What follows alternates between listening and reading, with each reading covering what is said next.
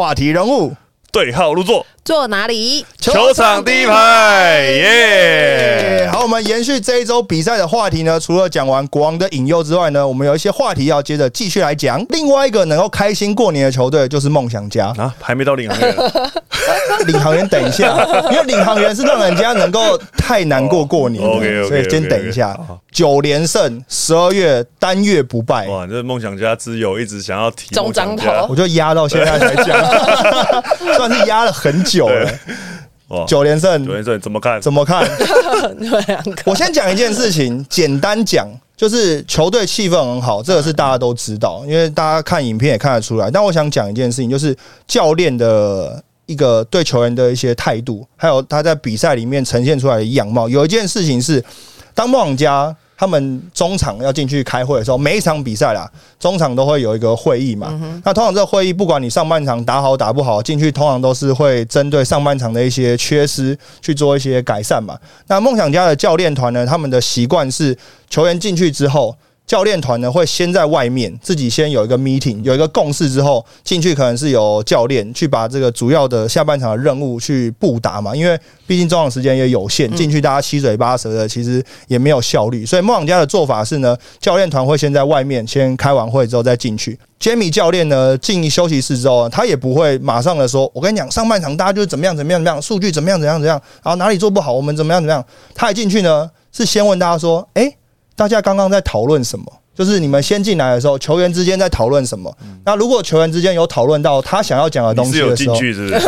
感觉人在身临其那感觉你知道对，啊这在里面的感觉。就梦想家之友要当的很到位，要到位。OK OK，继续说说说说。对，所以当这样子讨讲完之后呢，球员其实会慢慢的静下心来，他不会不会那么毛躁。尤其是如果你这场比赛上半场打的比较挣扎的时候，如果你进去就说啊，我们上半场哪边哪边做不好，我们下半场要赶快改善这件事情的时候，其实有些球员是会很浮躁的。大家进去之后，他先问说，诶，大家刚刚在讨论什么？然后我再顺着这个继续往下讨论，或者说说，诶，那你们刚刚讨论的东西，我们有另外一个东西可能跟大家讨论看。他用讨论这件事情来开始，所以球员在中场休息的时候就比较能够静得下心来。所以其实看到这一季目前打起来，尤其是十二月在连胜当中的梦想家，其实你可以看得出来，球员是很沉得住气的。呃，看得到比赛的状况，就是其实一开季这个教练，其实皮尔曼教练他就是一开始就是能够很授权让球员说出来这件事情。在一开季，我记得他们集合的时候，他们就有 meeting，就是说每个人写出，哎、每个人就是写出来，哎、他在开季的目标。那我觉得就是让每一位球员去发出他的声音，可能在之前的教练没有去做这样的动作，那在这一季当中，其实就让球员感到很新奇。那在整个凝聚力上面，我觉得会提升不少，因为球员他可以。彼此分享他们的想法，那也可以跟教练有很好的一个沟通。那这个当然我们当教练的也可以去学习，因为很其实很球员有时候台湾，尤其是台湾球员，他不太敢讲出来。那你变说要利用一些方式，哦，可能一对一啊或什么的，可能就是要去跟他们聊。但是现在慢慢的在公开的场合，让他们可以说出来这件事情，而且而且都是球队都是往同一个目标跟方向去走。我觉得搭配上赢球的话，我觉球员会越来越相信这这样的方式是对的方式。那当然，球队的内容跟整合当中，其实不包括人选跟组合，包括他们的战技术、攻守两端，其实他们都是在整他们的体系当中，而且找到对的人、对的对的组合。那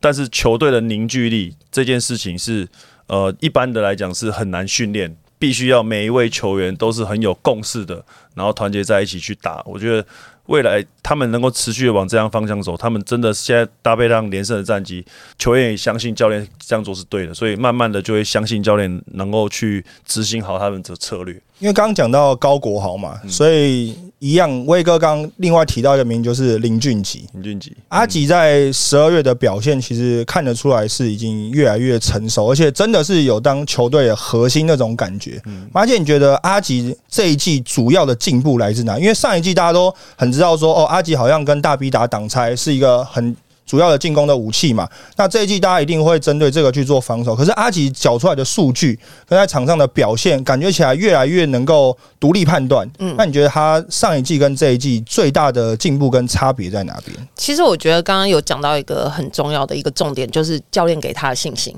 当今天教练对你的信任度够的时候，当然容错率就会比较高。那我相信阿吉他本身就是一个很受教的小孩，他会经过每一场球每一场球去进步。那我觉得最大的地方，当然就是他现在处理球更成熟，而且他现在整个在进攻端，除了大 B 下滑以外，他可以选择点很多，他就不需要自己说，哎，真的可能球队没有人得分的时候，硬要去弄这样子，你就会看到他这样的次数会减少，因为确实打上身体也不是他的强项嘛，所以他更多的是在外围，哎，有机会，譬如说快攻可以呃把他的优势展现出来，然后更多的时候他去做这个破坏者，然后创造他自己队友机会。现在看起来，就他整个数据啊或者效率值都是很不错的。讲完梦想家的连胜，因为他毕竟也是赏给钢铁人十一连败嘛。嗯，回到在钢铁人前一场比赛，领航员的小白，对最后就露脸了。教练也想不到会赢下来。教练想不到会赢下，那场比赛真的从头看到尾，小白那颗球真的很神奇，神奇神奇小白，嗯而且那颗球除了是在底线，先是加康拼拼回来的那个对篮板球嘛球，然后传给底线的小白，而且难能可贵的事情是。小白是在丹尼尔这么巨大压力之下把球投进的。马姐，你看到那个 play 是不是你在可能执教生涯数一数二刺激的比赛？我觉得绝对是，而且就是非 就是会真的很感动啊，因为真的是封关战，然后球队也很需要这一胜。那其实大家都会把 focus 放在小白的身上，可是真的不能不提到加康。其实应该是说整个球队，尤其甚至是小白在辛苦了投进那一球以后，我觉得到了 OT，本土球员真的很争气。我们在 OT 拿了十四分，然后杨将七分。本土七分，所以在这个整个环节这一胜当中，你会觉得本土他们也展现了他们的价值，我觉得这是更重要的。下次想要听到马姐提，不得不提郑雅，哦，他最近的表现也是越来越好有了稳定慢慢稳定的慢慢了攻输嘛也不要太慢不要太但我觉得马姐刚刚讲到的加康，确实在这个比赛里面有扮演蛮重要的角对，色。真的，他心经应该听蛮多的。大悲咒，对听大悲咒啊！那时候我们节目一播出之后，他就说他跟书豪接下来对就是就是一个佛祖对耶稣的对决，已经把这个对决上升到这种这种等级了太可高了。可我觉得加康除了在得分上的表现以外，我觉得印象比较深刻是他的胆识。对，他在啊他在最后决胜关头的时候的切入，然后包括他在想要分球的意识上面，我自己觉得他在胆识上面是进步非常非常多。他敢去攻击篮筐，嗯因为过去大家可能觉得加康不是一个以得分为主的球员他可能是哦防守，然后贡献自己的身体，然后组织上面可能就是以不要失误为他的优先而已。但是我觉得在进攻的果决上面，这一季也是蛮大的一个进步哈。然后你想讲吗？因为我觉得其实加康前面就是这一场比赛前面之前有一些选择，因为当然他必须要身兼控球，那这不是他的专项。可是其实上节目我也分享过，他是一个就是在心态上不怕犯错的选手，所以我觉得这很棒。但是更好的就是你在比赛的过程中，因为你会一直去提醒他，你会跟他沟通，哎、你要怎么做，怎么样做，他就会记起来。他说，哎、可能我这犯错，下一个就去修正，所以他的调整很快，我觉得是好的。威哥多怎么看跟郑雅多讲一点。好，没问题。果断的部分，没有，我觉得因为这一季加康的时间开始上上场比较多，然后我觉得这个一方面也可以，也是让他有信心啊。因为你也知道，当球员的他上场时间开始多增加之后，他其实犯错他不会害怕，因为。我还有我还有还还是有时间留在场上，因为他还可以做其他的贡献。那有些球员可能上去了，他可能犯错，他可能就会怕被换下来，那可能就会变得绑手绑脚。所以他时间上场多了之后，其实你会看他从技术到现在，其实是越打越好，因为他慢慢找到他的信心，然后而且在最后的决胜期，他也敢敢果决的去扛扛起球队的重责大任。那其实，在攻守两端，他其实是教练很需要的一个角色，所以变成说时间一多之后，所以他不会说、哦、可能犯了一个错误，可能就被换下去，因为其实也没什么，因为后面可能他时间还会再再上去贡献，所以在他进入到主要轮替的阵容当中的时候，他就会开始很果决的做一些事情了。哎、马姐，我想问一个问题，就是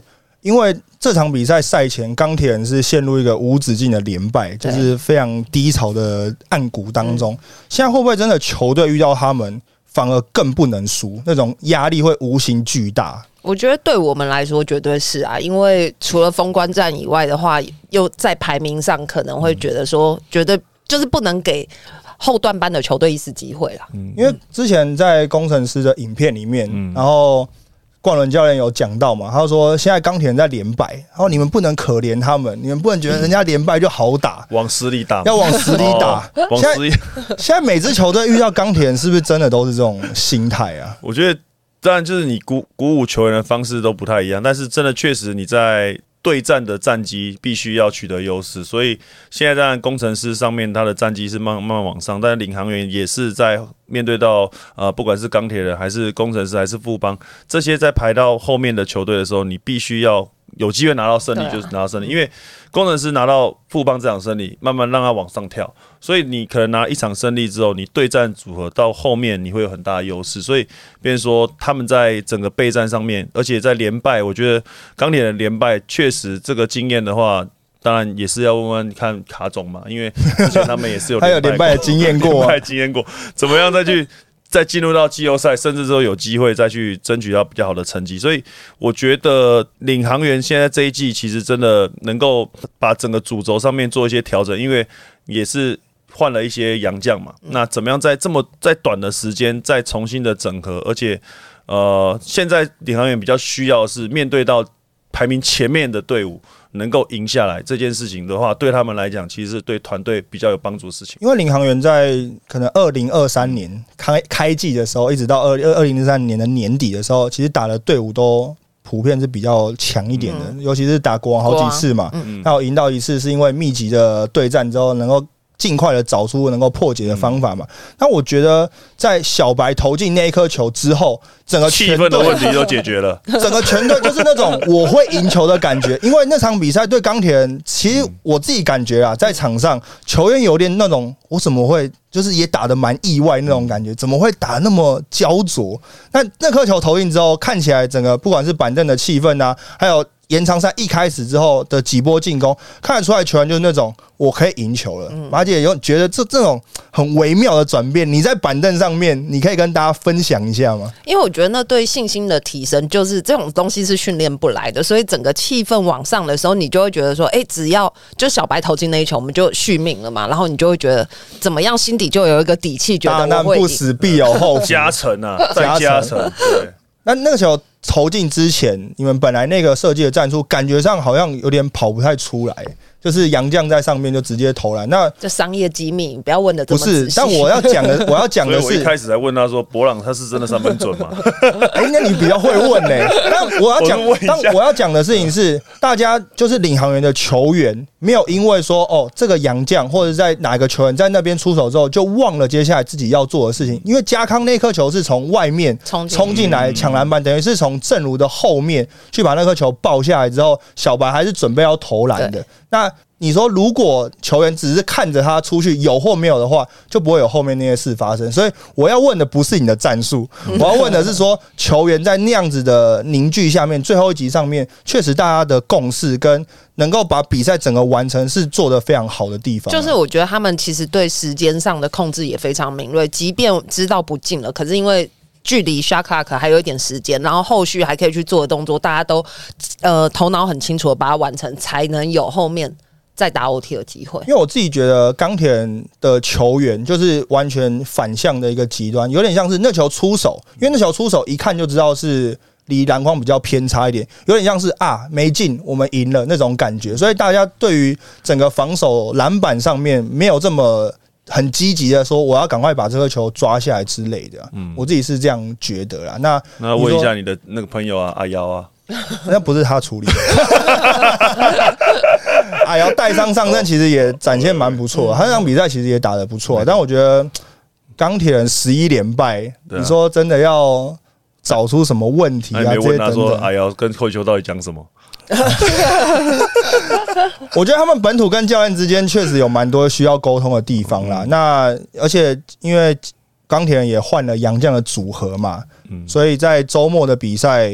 只剩下铁米、塔币跟洋河。嗯，那铁米呢？大家都说他不打 back to back，现在好了吧？只有三个洋将，他也不得不打啦。但第二场比赛确实感感觉起来，铁米在体能上面是受到蛮大的影响的啊。嗯，现在大家对到梦想家都体能都会受影响，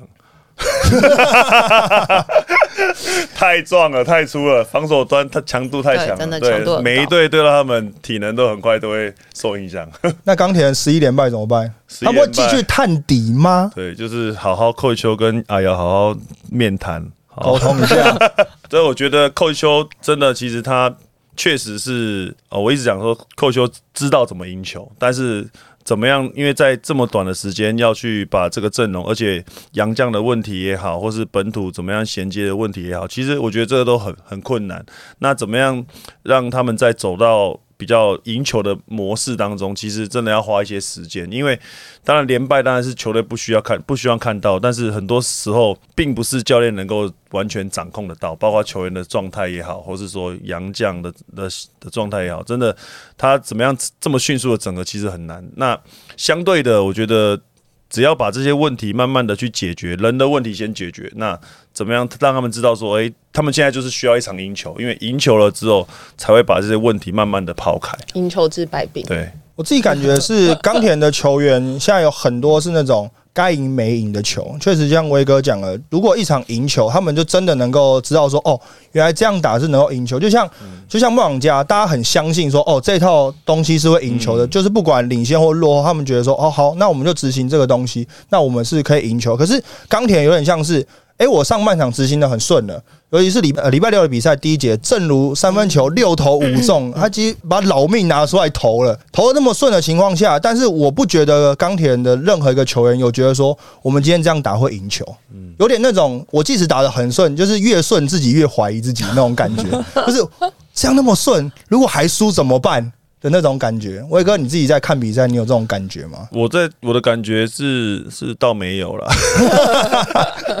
没有，我觉得他们都很资深呐，因为他们的球员其实都都不算年轻，我觉得他们都很资深球员，然后而且都非常有经验。我觉得只要有很有一些方式，就像刚刚我们提到梦想家他们的一些在中场的一些小故事，有一些方式让他们能够再凝聚起来。我觉得他们不会，他们并不输给其他球队，只是说他们这么多资深的球员，而且。而且都在这张沙场老将了也有，那年轻中生代的也有。其实只要再重新的把这个凝聚力给巩固好的话，我相信应该不会有不会有什么太大的问题。但是就是现在就是少了这些动作，可能大家都会开始怀疑在场上所做的事情。那威哥，你觉得钢铁人，因为现在毕竟只有三个洋将嘛，那很多人都说啊，洋将换洋将没有用啊，什么有用啊？工程师不就五连胜了？那你觉得现在钢铁人适合什么样的洋将？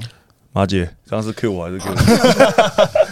一个很会进攻的小洋将，弄个四五十分，这样有没有机会救球队？因为他们的得分点确实不稳定，嗯那我觉得真的必须要靠洋将的分数来去衬托他们在呃进攻端比较低迷的一个士气啊。所以他如果能够在进攻端上面有找到一个稳定的一个外面的，因为里面我看起来就是铁米的烂仗，那打烂仗的功夫确实他在。分数基本盘就挂在上面，那但是如果外围的有一个比较稳定的，可以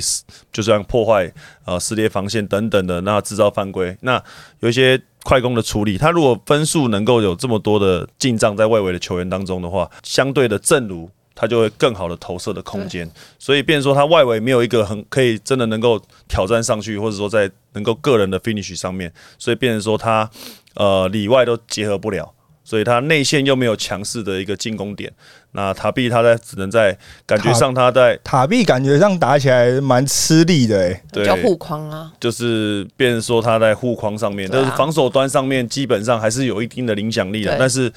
在退防上面你要帮他解决，那在这个进攻端上面你他可能又要比较多的一些提醒他要去做下滑，因为他有时候飘在外面的话，确实是没有什么进攻的威胁性，所以变成说他在外围拿到球可能就没有办法攻击，让其他人就是很多的协防。因为现在目前传言就像是莱斯嘛，嗯那我觉得莱斯假设真的加入冈田，对于一个最大的受惠者应该是右尾，因为现在右尾所有球队对他的防守就是非常的针对性嘛，然后感觉上他虽然有几场比赛看得出来，他的外线是能够投得进的。不过绝大多数的球队对他还是选择放投的这件事情嘛。那等于是你对他放投之后，你其他人对空间的流动就会少了蛮多，而且你在进攻的威胁跟选择性上就没那么多嘛。那如果有一个小洋将能够来帮助右伟去做一些，比如说砍分啊，或者是撕裂空间的这件事情的话，他自己打起来或者在防守针对上面就会比较轻松一点啊，就不会是那么针对。而且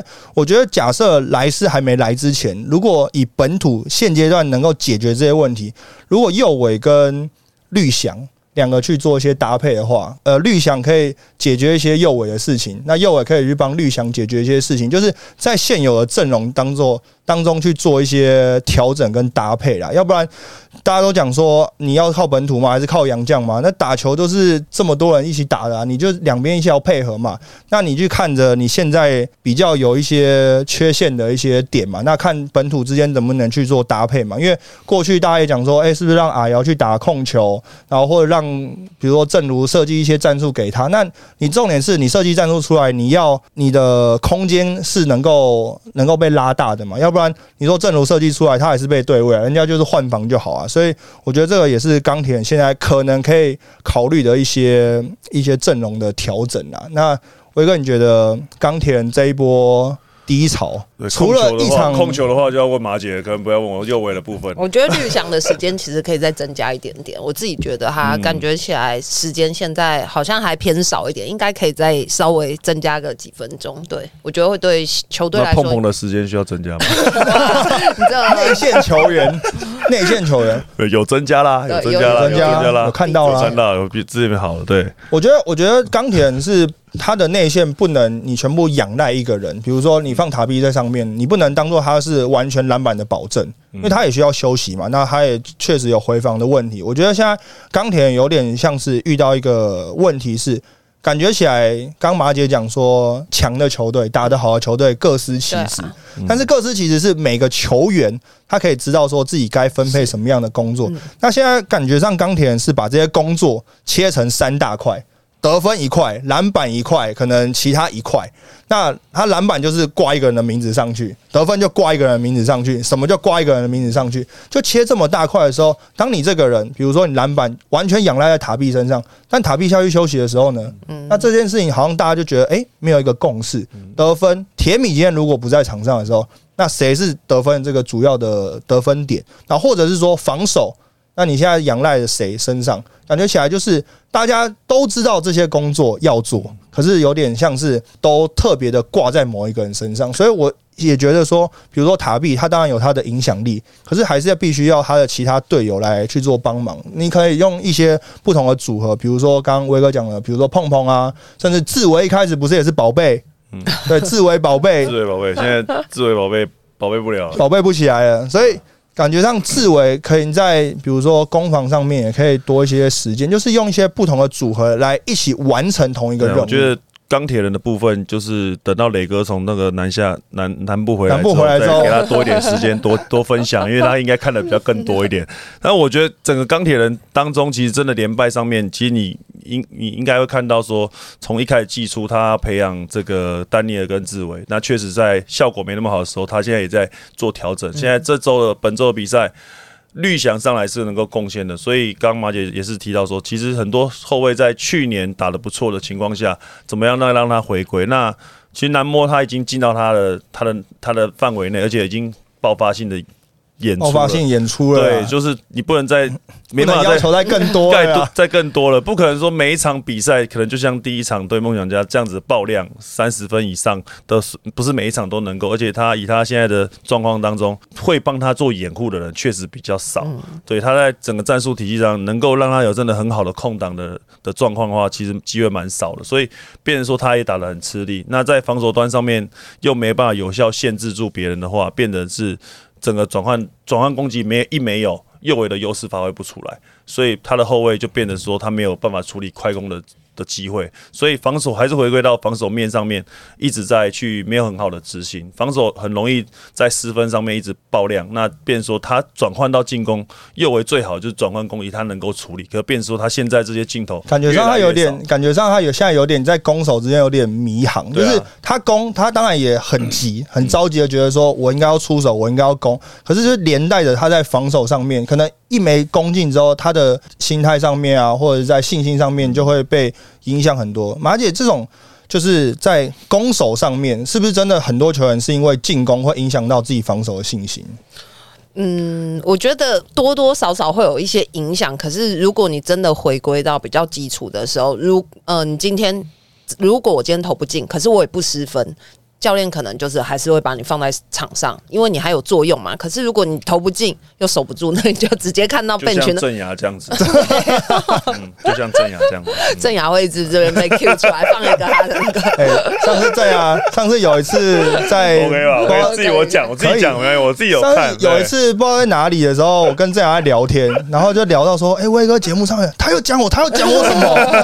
他他说那集我要回去看，他很关注你啊，他很在意我讲的话，他很在意啊。我真的看，有时候看到会真的气死，会气死，所以就算了 算了，交给教练就好，交给教练就好。但我觉得领航员现在就赢了那一场比赛之后，确实在整个球队的至少在那一场的表现里面，他是是有感觉出来是那种我很想要赢球的那种感觉。而且你在中场进休息室之后，球全队有那种。卡总有跟大家讲说，这场一定要赢下来那种吗？我觉得绝对要啦，因为就很重要。我刚刚说，你对到就是排名会有这种竞争性的时候，可能就是球队一定要胜场数要压过他，而且大家都希望能够过个好年嘛，对不对？确实是啊。好，最后还要想要问大家一个问题，就是因为之前国王开季七连胜的时候，我们有聊过，就是国王到底现在的突破口是什么？他的隐忧是什么？那因为现在梦想家打得很好，梦想家现在九连胜。那梦想家的突破口是梦想家接下来的隐忧会是什么？因为感觉起来他不像国王队，可能有体能上面的问题。那梦想家隐忧会是什么？或者是要击败他的突破口会是什么？因为现在一月的第一场比赛就是梦想家跟国王嘛，所以我觉得这一场比赛也算是蛮关键的。对于梦想家来讲，他能不能继续在往上连胜，而且他又在赢到本来夺冠的呼声很高的国王队。如果再次赢的话，我觉得一月的一月整个赛制当然对国王是很吃重。所以梦想家他在第一场第一周一月当周第一周第一场，他如果能够去击败国王的话，那就是变成说他的状态一定一直去往上走。那国王相对的，当然在两位主力竞赛回来之前，他要怎么样把这个战绩给 hold 住？那甚至说，我觉得输球，我我觉得还是在。教练团还在掌控的范围内，因为毕竟他们前面有累积胜场数。现在输感觉也是好事。对，那对国王队来讲，但最后竞赛的回归回来，他能不能又再再次整合？我相信在板凳的战力，变说两两个先发跟替补都是先发等级的球员，所以我觉得在。衔接上面不会有太大的问题，所以变说他在这之前怎么样把他战绩跟他的状态上面，而且要维持全员的健康，我觉得这才是最关键的。那梦想家因为接下来也官宣了一个新洋将嘛，也是一个锋线的摇摆人。在这样子的洋将配置上面，他的突破口会是什么？怎么样赢梦想家？拐裤自己拐到 自己拐自己的，什么时候要上场？哦，对，就是可能要考虑，因为现在在连胜，现在连胜当中。但我觉得梦想家在连胜当中，他们洋将配置就是也是搭配的蛮好的。那马姐，你自己觉得对梦想家他的突破口会是哪里？我觉得如果是就是我可能会针对后场会去做多一点的部署，因为毕竟就是他们球队。应该是说，现在看起来真的很完整，可是你要切断那个攻速线，我们刚刚就讲到这个关键人物就是比较矮小，对啊，比较矮小，其实会会想要针对他这个点去做一些限制。我自己觉得，就是在一开季的时候，梦想家先输了钢铁那场比赛，其实是整个梦想家后来能够连胜的关键，因为。就像国王队一开始连胜的时候，大家都觉得说好像赢球很容易，而且我们本来就是大家预期我们是一个强队，就实际上打出来也是长这个样子，那这球员就很容易松懈，而且是尤其是梦想家又是相对比较年轻一点点，因为上一季就看得出来嘛，他季前热身赛的时候打得很好嘛，那全队感觉起来就是我好像真的很强，就一遇到低潮的时候，反而有点拉不太回来那种感觉。所以梦想家输了第一场之后，反而全队的神经是绷得很紧，而且觉得说哦，我们真的有蛮多需要调整的地方。那你说梦想家的隐忧吗？确实，就像马姐讲的，他的后场球员确实不够稳定，而且当有时候梦想家，我自己来看呐，就是中张你说投资有，你说如果一个强队，我们过去在看勇士队，大家觉得很强，为什么？他一波就可以把你比赛带走，好像可以赢到二三十分是没有问题。可是我觉得梦想家现在感觉不到那种瞬间上分的那种能力，他可以跟你咬得很紧，拼防守，他可能赢个五分、十分、五分、十分，然后最后可能在第四节，可能大家体能拖垮的时候，才能够把比赛拉开。因为看他赢得比赛的分差比较大的。赢的分差的时候，都是在第四节尾端才把比赛拖开的。但是你在整个比赛过程当中，其实那个分差是一直拉不开的。所以我觉得突破口是，如果梦想家在他的得分，你一直跟他没有办法拉开的时候，你是不是能够在自己有一波得分的高峰上去的时候，我觉得那个可能是对于其他球队要赢梦想家一个很重要的地方。要求真的很高、对对？要求真的好高，不能再要求更多了啦！哎，这连胜这连对啊，哇，呃，你们把讲给凯总听的啦。把其他队把其他队都当个缩该了，没有，因为因为梦因为梦想家真的在我自己来看呢、你说比起国王队或者比起勇士队，他在那种一瞬间上分上面一波流着，就嗯，大家不是梦想家的专长啊。对，他也不是那种大家既定说哦，梦想家好像会打出这种球风的。虽然他们有这样子的能力，但是目前还没有看到他展现过。因为我记得 Ryan 有跟我，就是国王队的 Ryan，他说他觉得球队要强，他就是那种我出去我可以一次赢二十分那种，嗯就是我可以把比赛瞬间拉开到二十分那种。很有感啊。没有，我现在就是缺乏那种就是。这种分数很近的比赛，所以现在讲这个都没有用，所以反而反而你看，我今天听到那么多故事，反而我们这种怎么样练训练这种凝聚力的方式，这才是我们有些时候忽略掉的。连连胜当中，你分数赢很多，你不会觉得问题，但是输球之后，我觉得开始会有一些问题出来。刚刚也提到，输球之后就有很多事情反映出来。那当然你要连续上分，我当然我觉得，当然对每一队球队乐见这件事情啊。但是我觉得现在在实力很接近的比赛，我觉得这样的机会反而会来的比较少，而且每一队也会尽量避免有这样的状况发生。而且现在呃应变能力都太快了，那如果你在一波流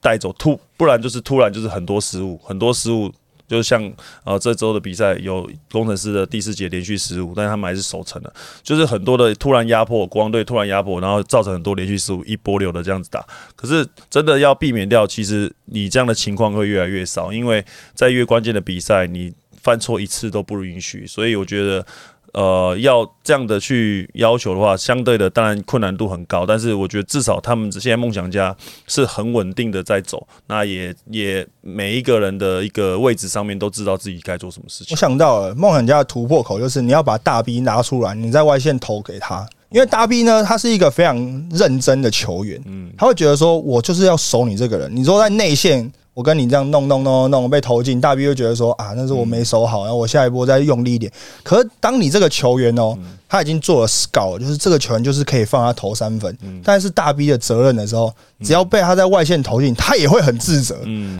哇，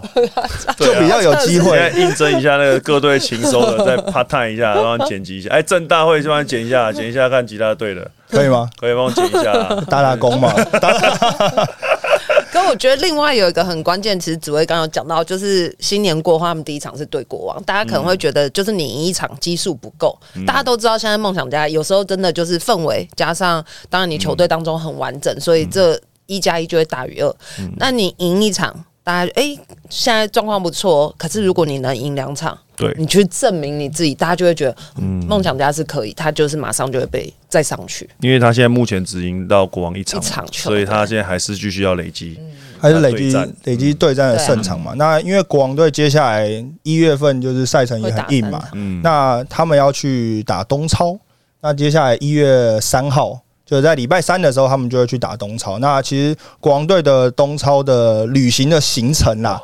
其实也比一般来讲还硬蛮多的。对，那东超看到我们的两位竞赛球员出赛了，出赛了，对。对。分散一下体能，对，大家调节一下，调节一下。但但国王队的东超行程其实真的是蛮硬的，因为他们是搭礼，因为比赛礼拜三嘛，嗯。他们是搭礼拜二早上的飞机飞到那边，然后下午练球，然后礼拜三比赛，礼拜四一早就回来。哦。那尤其是以这周来讲的话，礼拜四一回来之后，马上下台，马上下台中，嗯然后礼拜六就打梦想家。所以这个对于他们体能的负担，其实我有问过 Ryan，就是国王队教练 Ryan，我就说，在这样子的飞行客场的飞行啊，是不是比较跟 NBA 比较接近一点点？他说确实跟 NBA 的行程比较接近一点，他其实是有类似的经验，但是他说在第一次的客场，他觉得要让球员去经验、去体验这件事情，他才能知道说你要怎么调整。但是他会把训练的量减少，嗯他会让大家有更多就是恢复休息的时间。他不会说我一下飞机我就要练球，我就要怎么样怎么样。练球的强度可能就不会像过去这么高，因为毕竟你在这种长途飞行来讲，以 NBA 的经验，他确他说确实这件事情是很重要的。不过他也说我不会一开始就告诉我的球员，就是你应该要做些什么事，你要怎么调整。他说我需要让我的球员在旅行的过程当中去体验这件事情，他们才能够知道说我的体能应该要怎么样去调整。那讲到就是东超这件事情，我还想讲另外一个小故事，今天故事特别多，有感而发嘛。二零二三年了，最后一天还在录影，就我们现在讲。这个跨年的时间，大家还是要注意一下啊。好，最后一个小故事，说一个小故事可以可以可以继续讲多一点。为什么国王队那场对工程师的比赛派出这样子的洋将组合？听说，据了解，他们是为了东超准备，这个大家都知道，就是因为用上了洋牙外海灯嘛，就是它其实是可以用，因为它有注射，可是它就是以洋将的身份这样子。然后另外一个为什么是在对工程这场，而不是对富邦勇士这一场？呃，原因是因为呢，国王队他们觉得说高国豪配艾夫伯的组合比较像菲律宾要打的那队的组合，所以他们有点像是当做行前的测验这样子，所以他们就排出这样子的洋将组合，主要就是高国豪加艾夫伯他们的组合比较像是。菲律宾这队的组合，接下来过完年之后呢，梦想家要回到彰化的主场，有有彰化的比赛，六号、七号要对上国王队跟工程师，你果然真的中章投资有、中章头要不要颁个匾额给没有没有，不用不用不用。那除了梦想家在彰化主场之外呢，领航员也要回家了。是领航员要在桃园主场呢，先打钢铁人，再打富邦，再打富邦。很哇，又又是一个四天三战的一个组合嗯。那这个组合呢，其实四天三战对领航员来讲确实不陌生，你们比其他队更有一些经验。对啊，老师下课就没什么问题了。哇，这边有 人中枪了。老师要下课了，对啊，老师先下课啦。对啊，我们也要下课了。我们没有说我们要跨年去我们没有。说哪个老师啊。对对对，新组合啦，新气象，但是领航员要面临四天三战，然后尤其是礼拜天跟礼拜二都要对上台北富邦勇士，所以这个是过完年之后的第一个主场周是在彰化跟桃园，所以也请球迷呢跨完年之后呢，下一个比赛日也进场支持比赛。好，这这周的比赛回顾呢，特别多小故事，我 也感谢指挥教练跟马姐。谢谢，上第一排，我是 Henry，我是指挥教练。我是 MJ，下周比赛见，拜拜。拜拜。